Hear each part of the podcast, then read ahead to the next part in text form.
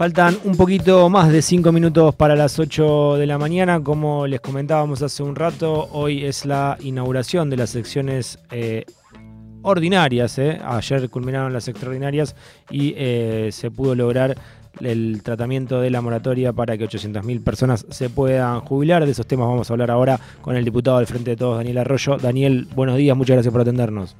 Buenos días y un gran gusto.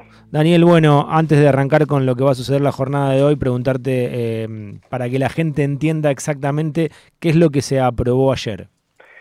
Se aprobó que la persona que tiene la edad para jubilarse, esto es 65% los hombres, es 65 años los hombres, 60 años las mujeres, pueda jubilarse aún si no tiene política en las 30 años de aporte, se jubila y se le empieza a descontar mes por mes los años que le faltan. Si supongamos una persona ya tiene la edad para jubilarse, tiene 25 años de aporte, no tiene 30, se jubila cuando llega la edad, cuando empieza a cobrar la jubilación mes por mes se le va descontando esos años que le faltan de aporte.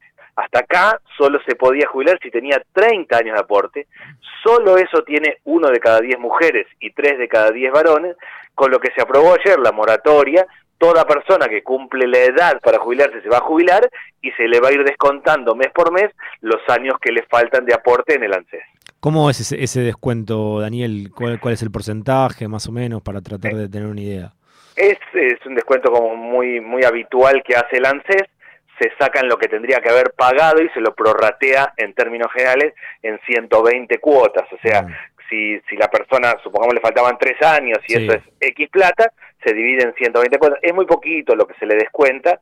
La clave está en que ya se puede jubilar directamente. Ya accede a la jubilación, accede al PAMI, tiene la jubilación como corresponde y, y mes por mes se le va descontando. Normalmente se hacen 120 cuotas la cantidad de años que le falta. Eso, lo que todo el mundo llama eso es comprar años, como que va pagando los años que le faltan. Esa es una de la que se votó ayer. La otra que se votó ayer es que la gente puede comprar anticipadamente. Es decir, una persona que tiene 50 años, una mujer, y Sí. le faltan 10 para jubilarse, y sabe que no va a llegar con 30 años de aporte, puede anticipadamente ir pagando, Pagando. para adelantarse y ya saber que arranca bien con los 30 años cuando cumple la edad. Para poner un poquito más de contexto, esto es muy importante teniendo en cuenta que eh, muchos trabajadores y trabajadoras eh, trabajaron, laburaron en el sector informal. Tenemos 40% de informalidad laboral en Argentina. Había 800.000 personas que estaban en esta situación, o sea, que tenían la edad y no podían jubilarse. La tendencia es que hay más trabajo informal, porque los jóvenes hoy lo que están laburando en términos reales es una motito y una bici para ir de un lado a otro, ser monotributista y no tener aportes. Es decir, eh, La Argentina tiene un alto nivel de informalidad laboral y eso se va agudizando, se va ampliando. Por eso necesitamos una reforma profunda Mm. del sistema jubilatorio yo dividiría dos cosas. Ayer resolvimos el problema de hoy, que es muy grave y que hay 800.000 personas que no sabían cómo hacer para jubilarse. Eso se ha logrado resolver. Ahora hay que discutir un- una reforma profunda del sistema jubilatorio en Argentina para adelante, porque claramente es muy poca la gente que tiene aporte y va a poder sostener 30 años de aporte permanentemente. Daniel, ¿qué le respondes a la oposición que decía que esto genera más déficit fiscal? que no es así por dos lados. Por un lado, porque en este momento ahora no solo se están pagando jubilaciones, sino que le entra plata al ANSES. El que está pagando las cuotas, esto que yo antes decía, o al que se le va descontando, le entra directamente plata al ANSES, por un lado. Por otro lado, está claro que el jubilado lo que hace es consume todo lo que cobra el jubilado de jubilación, no lo compra en bonos, en plazo fijo, va a comprar al almacén, al supermercado, a la esquina, a la vuelta, compra medicamentos y alimentos, mueve la actividad económica, eso paga impuestos y también una parte va al sistema jubilatorio. No, el esquema se equilibra. Sí hay que discutir para adelante en un país con tal nivel de informalidad laboral cómo reorganizamos el sistema jubilatorio. Pero esto no está generando un desequilibrio, es de pura justicia. Las personas trabajan en la Argentina, no es que no aportaron porque no tenían ganas, porque iban por la banquina, sino básicamente porque no les hicieron los aportes o porque hicieron changas toda la vida y esto lo que está dando es la posibilidad real de poder jubilarse. ¿Qué esperás del discurso del presidente Alberto Fernández el día de hoy en la apertura de sesiones ordinarias?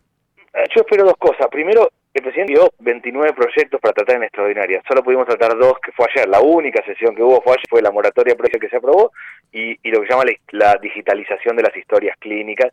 Esto de que en cualquier lugar del país yo me voy a atender a un médico o una médica y puede sacar la historia clínica digitalizada y ver cuál es mi situación de salud. Solo esas dos.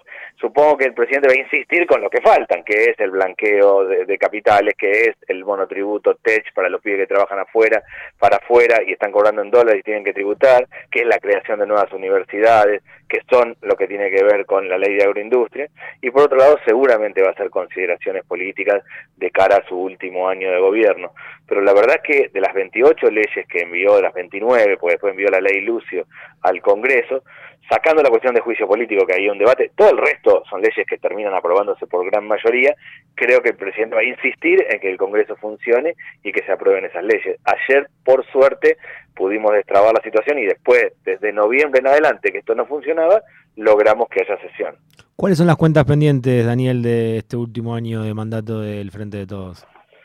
Dos, uno, estabilizar el precio de los alimentos, lograr que comer sea barato, lograr que efectivamente no aumente como están aumentando la leche, la carne, el pan, el azúcar, los, los alimentos básicos, y dos, mejorar los ingresos. Para mí el gobierno del presidente Alberto Fernández en este último tramo va a ser evaluado por cuánto logró que la canasta básica sea accesible, estabilizar el precio de los alimentos y cuánto mejoró el ingreso y la vida cotidiana de los argentinos. Muchísimas gracias, Daniel, por el tiempo. Gracias a ustedes. Abrazo grande.